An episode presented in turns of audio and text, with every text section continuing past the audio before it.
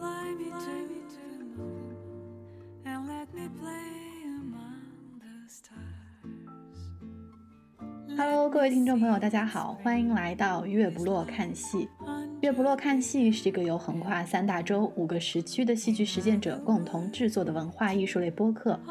在这里，我们聚焦各地好戏，关注剧场议题。我们拒绝盲目共识，鼓励意见分歧。我们希望观点的交锋能让更多人走进剧场。在不同的时空，月亮出生的时候，我们剧场见。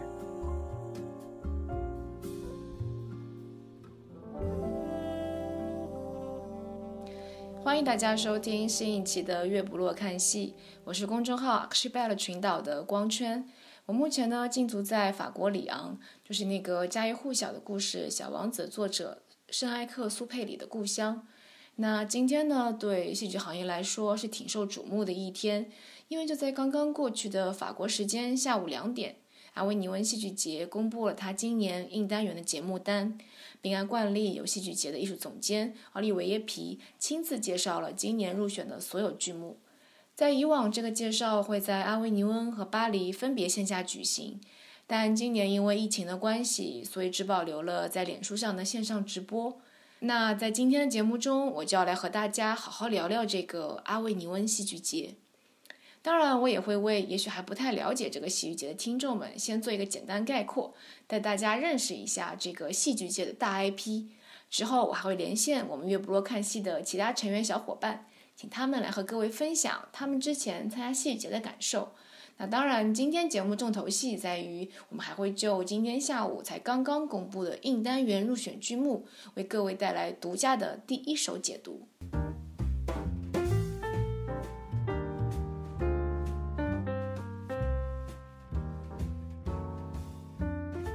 法国的阿维尼翁戏剧节和德国的柏林戏剧节、英国的爱丁堡戏剧节并称为世界三大戏剧节，每年七月在法国南部这个叫阿维尼翁的城市举行。阿维尼翁隶属的普罗旺斯大区也是世界著名的薰衣草观赏地之一。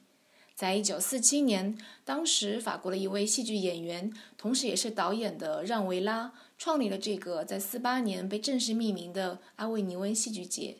选择在离巴黎如此远的一个小城来办这样的一个文化活动，其实也是让维拉对当时法国政府提出文化去中心化倡议的一个回应。所谓的文化去中心化，简单来说就是好的东西不该只在大城市，无论你在法国的哪个角落，都可以得到同样的艺术熏陶。阿维尼翁戏剧节在内容设置上分为两大单元，一个是硬单元，另一个则是 off 单元。他们虽然都算是同时举行，而且都是在阿维尼翁小城里，但他们其实是完全独立的。从他们的技术来看，就很容易看出他们的区别。去年的硬单元是第七十三届，而 off 单元则只是第五十四届。而所谓硬单元，概括来说，就是它是由组委会的特邀剧目组成的，一般在四十部左右。而与此同时，off 单元则更像是一个自负盈亏的自由市场。它给了很多小剧团一个展示自己的机会，但与此同时，不可避免的存在着极强的竞争。就从去年的数据来看吧，二零一九年 off 单元总共上演了一千五百九十二部戏，这几乎是硬单元的四十倍之多。而在艾维尼翁，它不过是个你步行横穿也用不了二十分钟的小城，这么多的戏要在不到一个月的时间内全部演完。你可以想象，在那段时间的阿维尼翁会是一番什么样的景象吗？而参与这样的一个戏剧节，又会是一种什么样的体验呢？相信在听了我之前的这些介绍后，大家一定会特别好奇。所以接下来就要欢迎我们月不落看戏的其他两位成员小伙伴来给大家分享一下。大家好，我是不更名第三封，依旧隔离在法国巴黎南部一个郊区，手还是骨折的。Hello，大家好，我是 Theater Manic 的孙斌。然后在四月一号，刚刚从德国的戏剧之都柏林搬回了我自己的老家慕尼黑。目前呢，虽然不能说在隔离，但是每天也都是在家里面无所事事，没有戏看。想问一下，那你们两位是之前什么时候去的阿维尼翁呀？我们俩是一九年同年去的阿维尼翁，而且是在阿维尼翁见的第一面。我是当时躺在躺在宾馆的床上，一个一个刷公众号，看有哪一个写公众号的人在阿维尼翁，然后刷到了孙斌。对我呢，也是去年第一次去阿维尼翁参加这个戏剧节。虽然说去阿维尼翁不是第一次了，但是第一次去戏剧节是感觉还是挺不一样的。那想问一下，两位两位都是算是戏剧爱好者吧？那对你们而言，就是阿维尼翁戏剧节给你们的感受是什么？我是，其实我是申请了媒体证。嗯，我之所以选择去看奥弗，当然原因很多嘛，最主要的原因是。奥弗可以申请，就我觉得以我公众号的身份，奥弗申请到媒体证的胜算比较大。再一个，我那年就扫了一眼印单元的 program，我觉得好多戏长得一样，并且去年的确也是不是我一个人这样认为，很多人都觉得印单元的选目过于政治化。我又是一个提起这样的话题就一脑门子不乐意的人，所以。作为一个去看戏的人，在奥弗看戏的这个过程，我不能说特别愉悦，但是很高兴的还是看到了很多多样性，并且从这些多样性里面，能够更多的认识自己，呃，自己喜欢什么样的戏，自己原来以为自己不喜欢，但其实喜欢；以为自己喜欢，但其实不喜欢。嗯，有很多就是发现别人也发现自己的过程。我呢，其实很巧，和三丰是同样的时间去的阿维尼翁，也是七月七号到十四号，待的时间也是一样。待了一周，然后看戏的话相对来说就少一点。我在那儿一共看了十四部戏。我呢，作为一个不会说法语的观众，其实体验确实是和三丰有一点点区别的。首先，我在规划我这次行程的时候，主要看的都是印单元，然后买的票也都是印单元，因为我觉得，off 第一，我也是有那种偏见，觉得如果 off 的戏和印的一样好，它为什么不会？不会被邀请到印，然后第二个呢，我也是听说 off 的好多戏都是那些法国比较小的地方来的，就是和印相比，它的法语成分会更高。比如说好多戏没有字幕啊，就是或者说卖票的地方完全不会有英语的这些提示。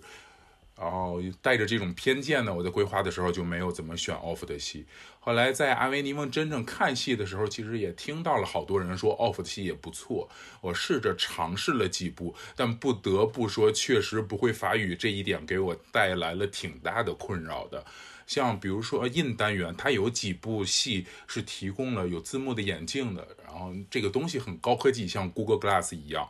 刚才就是孙斌提到这 Google 眼镜，因为我自己之前有关注过嘛，就挺好奇这么一个，算是一个科技加持吧。然后它主要应用在了一些硬的戏，我想问他，就说，就是你的使用感，真实使用感，你觉得它的优劣在哪里？呃，如果以这个眼镜本身来说呢，我觉得还是很不错的。因为在平常剧院看戏的时候，即便它有字幕，其实好多座位也是看不到的。尤其是坐在前排的观众，他可能因为剧院的好多字幕都是在整个剧场的最上面，所以你如果想要看字幕，就要抬头，就看不到演员在演什么了。然后反之也是一样。这样如果有了这个眼镜呢，就完全无所谓你坐在哪儿了，你可以透过眼睛上的玻璃看到戏。另一方面，这个眼睛上上的玻璃还会实时显示英语的字幕。这个虽然有时候看的有些累，但毕竟还是能知道这部戏讲的是什么。那我比较好奇，说这个眼镜里面它能够提供选择的语言有哪几个呀？而且当时你是这个眼镜是自动会给你的，还是说你需要就额外付个租赁费用啊什么的？眼镜的话提供了好几种语言的选择，比如有英语、有德语、还有西班牙语，然后更多的不是很确定了。不过没有中文，这个。应该和眼镜的供应商没什么太大关系，主要看这组委会或者戏剧节他想不想要提供给这些观众。然后还有怎么获得这个眼镜？是之前我在规划行程的时候就看到某些戏提供了眼镜这个选项。它是这样：首先你要在网上预定，因为眼镜的数量是有限的。然后每次租用这个眼镜都要十欧元。等你租用完之后，在阿维尼翁你会得到一张专门租用眼镜的票，拿这个去。拿这个去卖票的地方换一个眼镜就可以。我觉得十欧好贵的。对，的确是不便宜，因为这个东西看起来就很高科技，所以也能想象他们出戏的这个成本会很高。就三丰的话，他自己这一九年是特别关注奥弗单元，然后他看的基本上都是奥弗的戏。我就比较好奇说，因为奥弗单元给我自己的个人经历是，我去年我当时去阿维尼翁的时候，我感觉奥弗单元真的是，嗯，就真的是踩雷太容易踩雷了。嗯，我觉得一千多部戏，然后又没人管，然后这个其实 off 的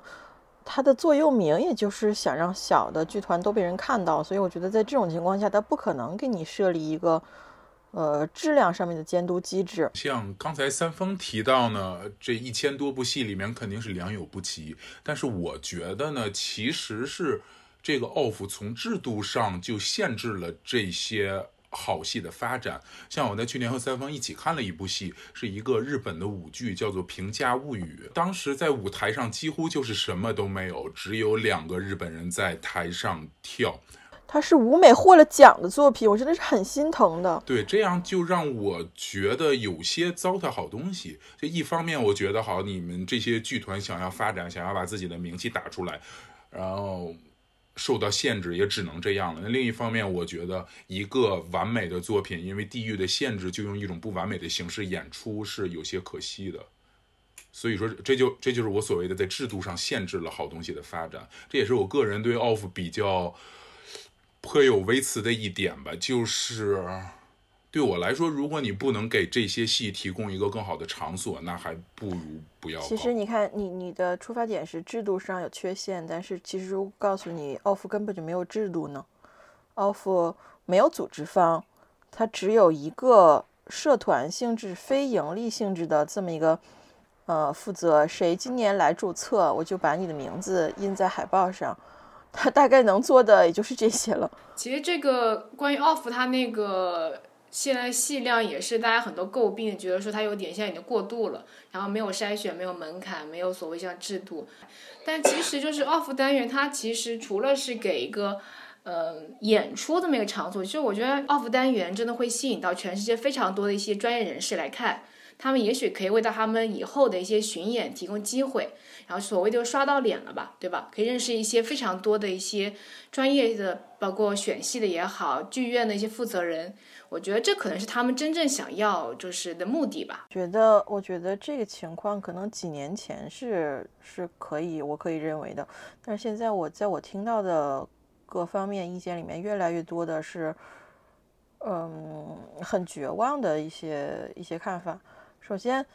得来四个人的戏吧，得不得雇一个灯光师，呃，雇一个技术，然后这些东西算起来，一个戏到阿维尼翁参加一次最少要一万欧，一万欧，这是真的是最低最低的标准。中间人要住哪儿，要吃什么，然后要场租，还要印海报。然后印大街上发的传单，因为海报大战其实是 Avenue Off 一个非常非常重要的环节。现在，嗯，业内对 Off 最大的诟病是它已经变成了一个租地的自由市场。只要有地，你在 Off 期间是可以随意宰割小剧团的。呃，除了要交场租之外，可能。嗯，在票务管理上，比如说是呃，剧场负责给你卖票，那么每卖出一张票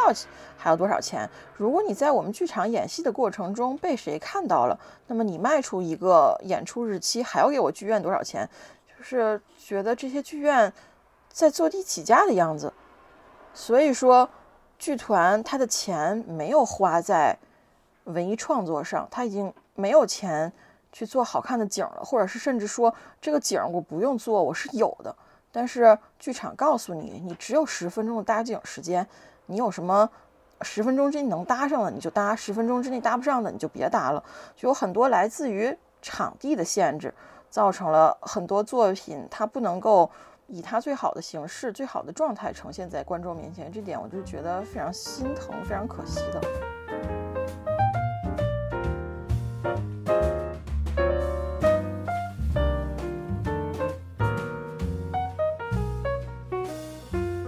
感谢三丰和孙斌给我们的分享，尤其是关于戏剧节 off 单元的。这其实不仅是他们个人经历的一个分享，更多的是他们在参与戏剧节后得到的一些个人思考。嗯，也让我们有机会看到了戏剧节可能不太为嗯普通观众所知的那一面吧。那么接下来呢，我们就要进入到今天节目的重头戏，就是关于刚刚公布的这份硬单元的节目单。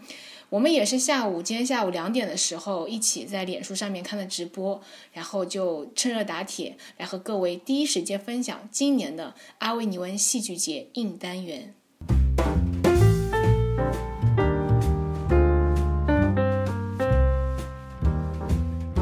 呃，Hello，大家好，又是我，我是本剧社的马自元星辰君，我是新加入的九先生，嗯。呃，我之前在法国学过哲学，非常欢迎两位的到来。那在开始前呢，我就想就今天下午官网公布的数据来给各位听众先带来一个很对今年戏剧节最直观的一个概念。那今年呢，阿维尼翁戏剧节硬单元是第七十四届，它将会在二十一天之内给大家带来四十五部戏。总共三百场的演出，以及一百场的一个周边活动，例如对谈啊、见面会和影像放映之类的。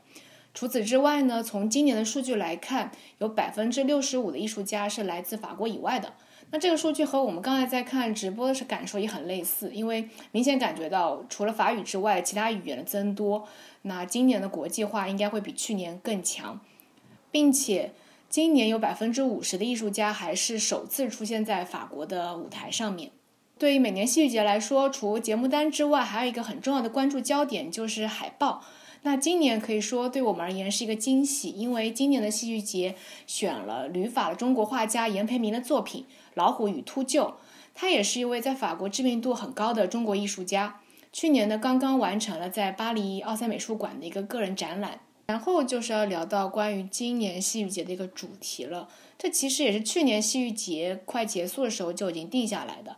嗯，就是 Eros 跟 Donado，这是来自于弗洛伊德理论里面的一个一对概念，就是欲望和死亡。嗯，那接下来就要请我们嘉宾来为我们听众朋友们解读一下。首先呢，今年这个选题它是 A House 和 Donados。我们知道，A House 和 Donados 其实都是古希腊的两个神，也就是爱神和呃死神吧。然后那个 A House 我们都比较熟悉，这个 Donados 在中文的语境里，我们这个词听的比较少。但是你假如看过那个《复仇者联盟》的话，里面那个灭霸的名字其实就是 Donados。然后爱爱神和死神，也就是爱和死这一对。呃，在弗洛伊德精神分析法里面用的比较多的，所有人类故事里面的阿尔法和欧米伽，也就是所有的人类故事都是围绕着这两点产生和进行的。我们知道的阿维尼翁政治节，去年和今年他一直都在讨论政治，但是这里要强调的一个很关键的点是，西方人认为的所谓的政治，跟我们中国人语境下我们认为的政治是不太一样的一个意思。像我们认为，可能政治就是呃政策跟治理，但是在西方人的意思里面呢，政治其实 politic 它的意思是指人与人之间的关系。就比如说是亚里士多德以前说过一句话，叫做“人都是政治动物”，呃，可以脱离别人而独自存在的人呢，不是神就是怪兽。那他这里面说的 politic 用到的就是这个词，它里面讲的其实也就是说，人是一个需要群居的动物，人和别人是有有之间是有关系的。啊，是这么一个意思。那么，呃，跟去年不同的是，去年在阿维尼翁戏剧节上面的很多政治的戏剧，它是直接是讨论有关于我们现在。呃，世界政治形势上面的一些主要的事件和主题。那么今年他的一些政治上面的选择，就是说希望更加通过一些个人的情感，就是有一些普世价值性的东西去表达政治这个概念。那其中就是有爱和死亡，因为我们每个人其实，如果说都作为人类的话，我们肯定是都会有爱欲，也都会有死亡，然后我们也会，呃，有对生存有同样的渴望。那么在这种渴望下面，我们会不会有一种同样的想法，会去迫使我们做一些同样的事情？然后这种同样的想法迫使我们做同样的事情，会不会形成一种所谓的集体无意识？那么在这些东西通过戏剧的展现过程当中，我们是不是可以从这些戏剧作品里面找到一种，就是对于当下社会、对于当下政治形势里面更好的一种解决方案，或者是让每个观众在这些戏剧里面所得到一些可以供自己。所谓的参与政治生活的一种值得反思的素材和思考，那就是说，那你们两个就说是看了今年的那个剧目单之后，就是最抓你们眼球的那几个剧目会是哪个？有两部肯定是要看的，一部是不管他做过什么样都要看的，就是 Dimitri Babayanov 的在教皇宫的开幕大戏，因为我本身就是呃 Dimitri 的一个粉丝嘛。然后今年他的戏呢，虽然在刚才的介绍里面有提及过，但其实，呃，他的宣传跟迪米佩以往的方法一样，就是只给你个名字，啊不，他连名字都没有给你，他这个名字就叫做新创作，但是里面有什么内容，其实我们完全不知道，那是很值得期待的吧？因为我本身就比较相信这个导演他自己的功力，所以他的东西我一定要看。然后还有另外一个，另外一个我必须要看的就是我刚才提到过一嘴的那个西班牙导演 Angelica l i d e l 嗯，这个导演他平时做的戏剧的一贯风格就是仪式性非常强，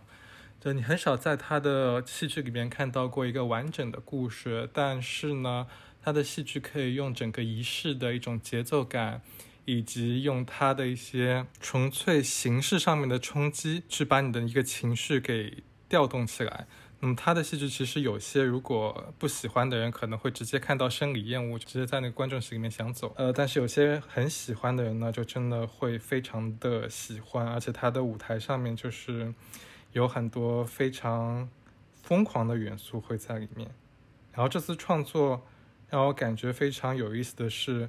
他是。它是它是涵盖在呃艾维尼翁戏剧节前两次的一个戏剧史的框架里面的，然后戏剧史的话好像是。弥勒号他们团队里面专门请别人导演，然后去他们团队里面做的。弥勒号给我感觉是一个非常说理性的一个戏剧人嘛，因为他本身是社会学出身的这么一个角色，然后他经常用戏剧去作为一种社会调查、社会实验，把一些东西展现给我们观众面前。但是这次他请的一个导演就完全是内心化的一个人，我就很好奇他怎么会进入到弥勒号的一个制作邀请里面的。虽然我很喜欢他，但是我觉得他不是一个理性的导演，而且他做的东西非常非常的个人化，又充满了那种神秘主义的东西，这是一个非常值得期待的。反正我个人很喜欢，很想看到他们。金元君跟我的最期待两部戏刚好重，我就我我自己也对这两部戏是最期待的。就那嗯，九先生你怎么看？你有没有哪部戏是觉得说，如果你有可能来哈，就是一定要去看的？从这个介绍里面，除了导演的名字，当然，假如我们曾经看过一些关于这个导演的作品，或者知道他的风格的话，会有一些期待。其实我们获得戏剧本身的信息并不太多。我就是从紧扣这个主题，也就是今年这个爱跟死的主题来讲，我觉得有一些戏是离这个主题特别近的。因为这个主题，我感觉有可能是我不太了解阿维尼翁的机制，是他们先有主题，然后按照主题去选择这些剧目，还是他们先选择好很多剧目，然后产生了这个主题？紧扣主题的这些戏应该是比较重点的一些戏。呃，刚对巴斯哈西克马动吧，当你来到我的坟墓啊，这个戏它讲的是一个剧作家，然后这个剧作家呢，他决定把自己的尸体奉献给一个呃内科费 e 就是一个。恋尸癖的年轻人，然后他找到一个那个医生，然后让他帮自己把自己的身体献给这个恋尸癖的年轻人。然后这个戏里面，他说就是要表达一种对死亡的爱，然后感觉还是挺紧扣这个题目的，因为他不是把。爱跟死对立起来，而是把爱跟死混合在了一起。通过恋尸这个就是很特别的主题。呃，这个主题当然那个海纳摩就说过，呃，恋尸是对未来的爱，而话剧本身其实就是不断的挖掘挖掘历史。话剧本身，话剧本身的意义，呃，跟这个恋尸癖其实是很像的。就是通过对一些已经死去了的事物的不断挖掘，来给未来一些新的东西，新的东西啊。这这不是别人说电影的一种说法吗？因为电影的话，它在画面上面看到的所有的东西都是过去的，而且都是一种复制出来的效果。是电影也有，但是海纳姆哥的意思呢，就是我们很多戏其实都是在从过去的历史里面挖掘东西。那么除了这个，当我来到你的坟墓，还有很多跟这个爱跟死连接比较大的戏，比如说这个奥赛罗。我们知道奥赛罗就是因为啊，他他觉得他妻子背叛了他自己，然后因为他太爱他自己了，所以他把自己是自己的妻子杀掉了。还有一部是参参孙，我不知道你知道这个故事吗？三宋其实是以色列人的士师，然后他以前应该是跟非利士人打仗的时候屡战屡胜，所以非利士人呢就派了一个很美丽的一个女的，然后到他身边，然后想要探听出来他为什么战无不胜的秘密。几次三番以后，三孙就把他自己的一个战无不胜的秘密告诉了他，然后在打仗的时候呢，果然被非利士人抓住了他的小辫子，然后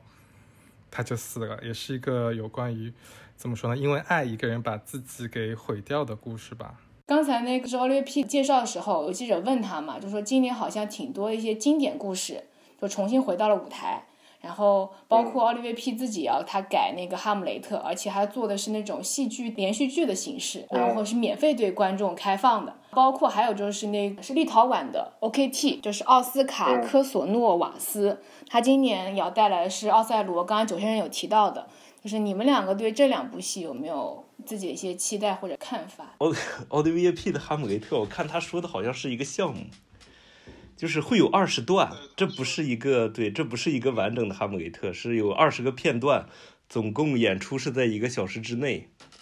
好像是好像是一一帮学生演的吧？不不不，它就是一个连续剧，就是阿维阿阿维尼翁每年其实都会有有一个所谓的戏剧连续剧的这样一个项目在，就是会请一个导演，然后就一个主题，让他每天去在路上每给人家排演一段免费的戏剧，就这样。我倒是没有很好，我倒是没有很看好《利维 P》这两部戏，因为他做这种事情也已经不是第一次了，其实他已经连续做了大概三年了。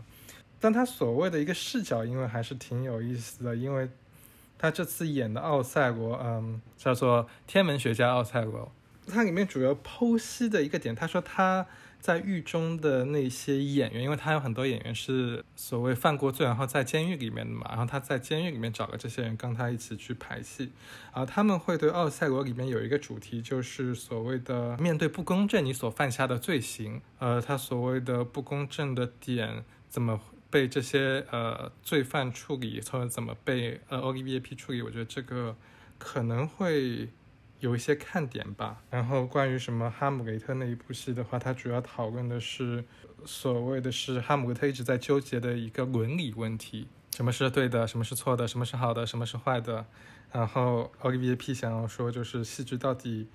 对我们的日常生活当中有用吗？就是如果我们解释一个问题的话，我们通过哪一种视角去解析它，究竟有没有好的，有没有坏的？如果这这些都没有的话，那我们该怎么做行动？这个好像也是他那开幕词里面特别提到的，就是说他特别看重的，说是通过戏剧去表达一些所谓道德也好，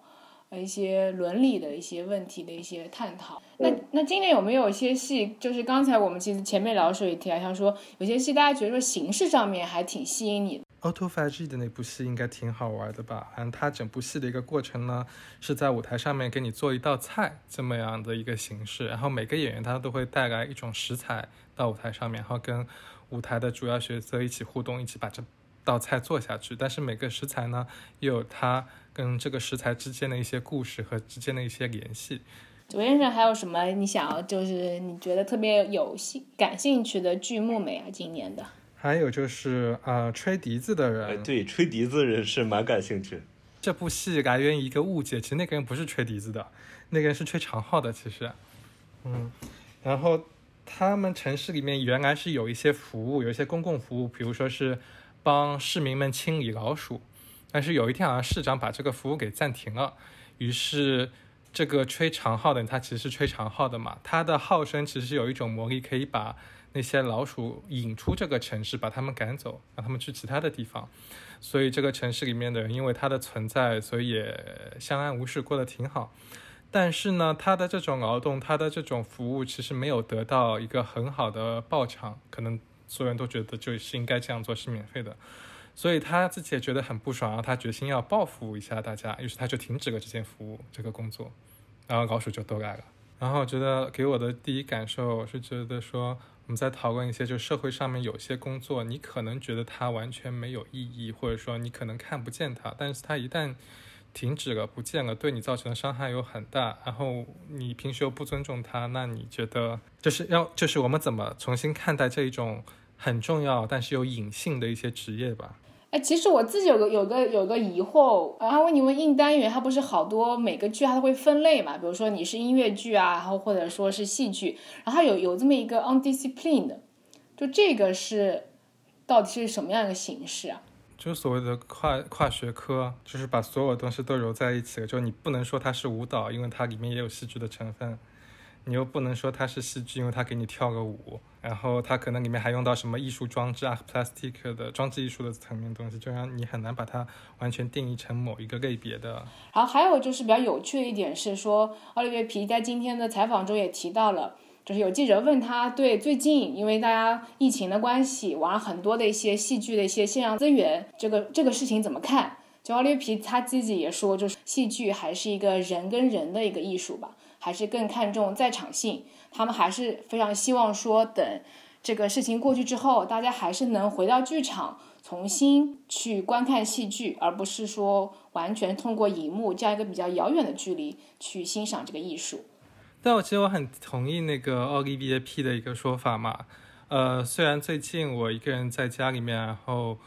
呃外面也有很多的所谓的看戏的链接发过来，但是其实我看的并不是很多，呃，因为很多好戏的话，尤其是那种观赏性比较强的，像 Philip Gan 或者像是嗯呃 Homio Castellucci 这样子的导演，你必须要现场看，因为它有一个整体的环绕、一个进入的一个效果。那你在电视机面前，你在电脑面前看这些戏的话，你很容易就是会分神。有一条短信过来，你就回一个短信。那如果你在剧院里面有个短信进来，你赶紧把手机打开，别人直接就骂你了。那 这么简单的一个事情，所以你的注意力集中就是不一样的。然后环境也会给你造成很多不一样的效果。然后在家里的话，我没有觉得，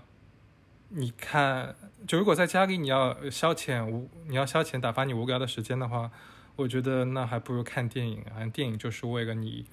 个人在家面对一个屏幕，不管这个屏幕是大是小，它是专门为这个空间给设置，那还不如去看电影去了。呃，这个看戏看视频的话，我感觉根本就没有意义，因为它这个东西。从现象学上来说，人感受到的东西是不一样的。比如说，米开朗基罗雕刻的大卫，你站在真的大卫的脚下，他跟你的身体有一种比例关系，你是从下向上看的，然后你可以环绕着他看。然后你假如在电脑上看一张大卫雕像的照片的话，它就是扁平的，它它完完全都是不一样的。而且，除了光影之外，那种味道、气氛，其实其实其实都是不一样的。而且我比较支持，就是说，不管以后的什么虚拟现实也好，增强现实也好，它能够发展的再好，我觉得戏剧作为一个公共空间的话，一个实体公共空间，它的一个呃观众的在场性是非常重要的，因为只有在场，只有我们真正的，呃。只有我们真正的在现场，我们才可以算是真正的在现实生活当中去进行一个我们自己的一个生活，包括我们自己的一个行为和思考吧。如果你放在所谓的增强现实，放在所谓的 VR 上面的话，你永远达不到那个程度的。举最简单的一个例子吧，你不管 VR 你做的进入式体验再好，它给你做的那个触觉再真实，你都是可以重来的。或者说，你把你的眼镜摘下来，你把手套脱掉，然后你就结束了这个进程。但你现实生活当中你是不可能结束的呀，要么你，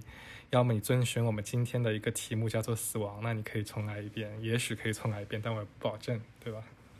那我们刚才就聊了挺多，大家对就今年硬单元的一个初印象嘛，因为现在目前来说，它所有的剧目的话，介绍啊信息还是非常少的。但是有一个问题是我们很很难去回避的，就是在奥利维皮开始的直播时也提到的，就是因为今年疫情的关系，然后今年这个戏剧节呢，目前来说是照常举行，但是是否会延期？或者说是有什么大的变动，其实这个还是存在未知。呃，其实就是今天早上的话，嗯。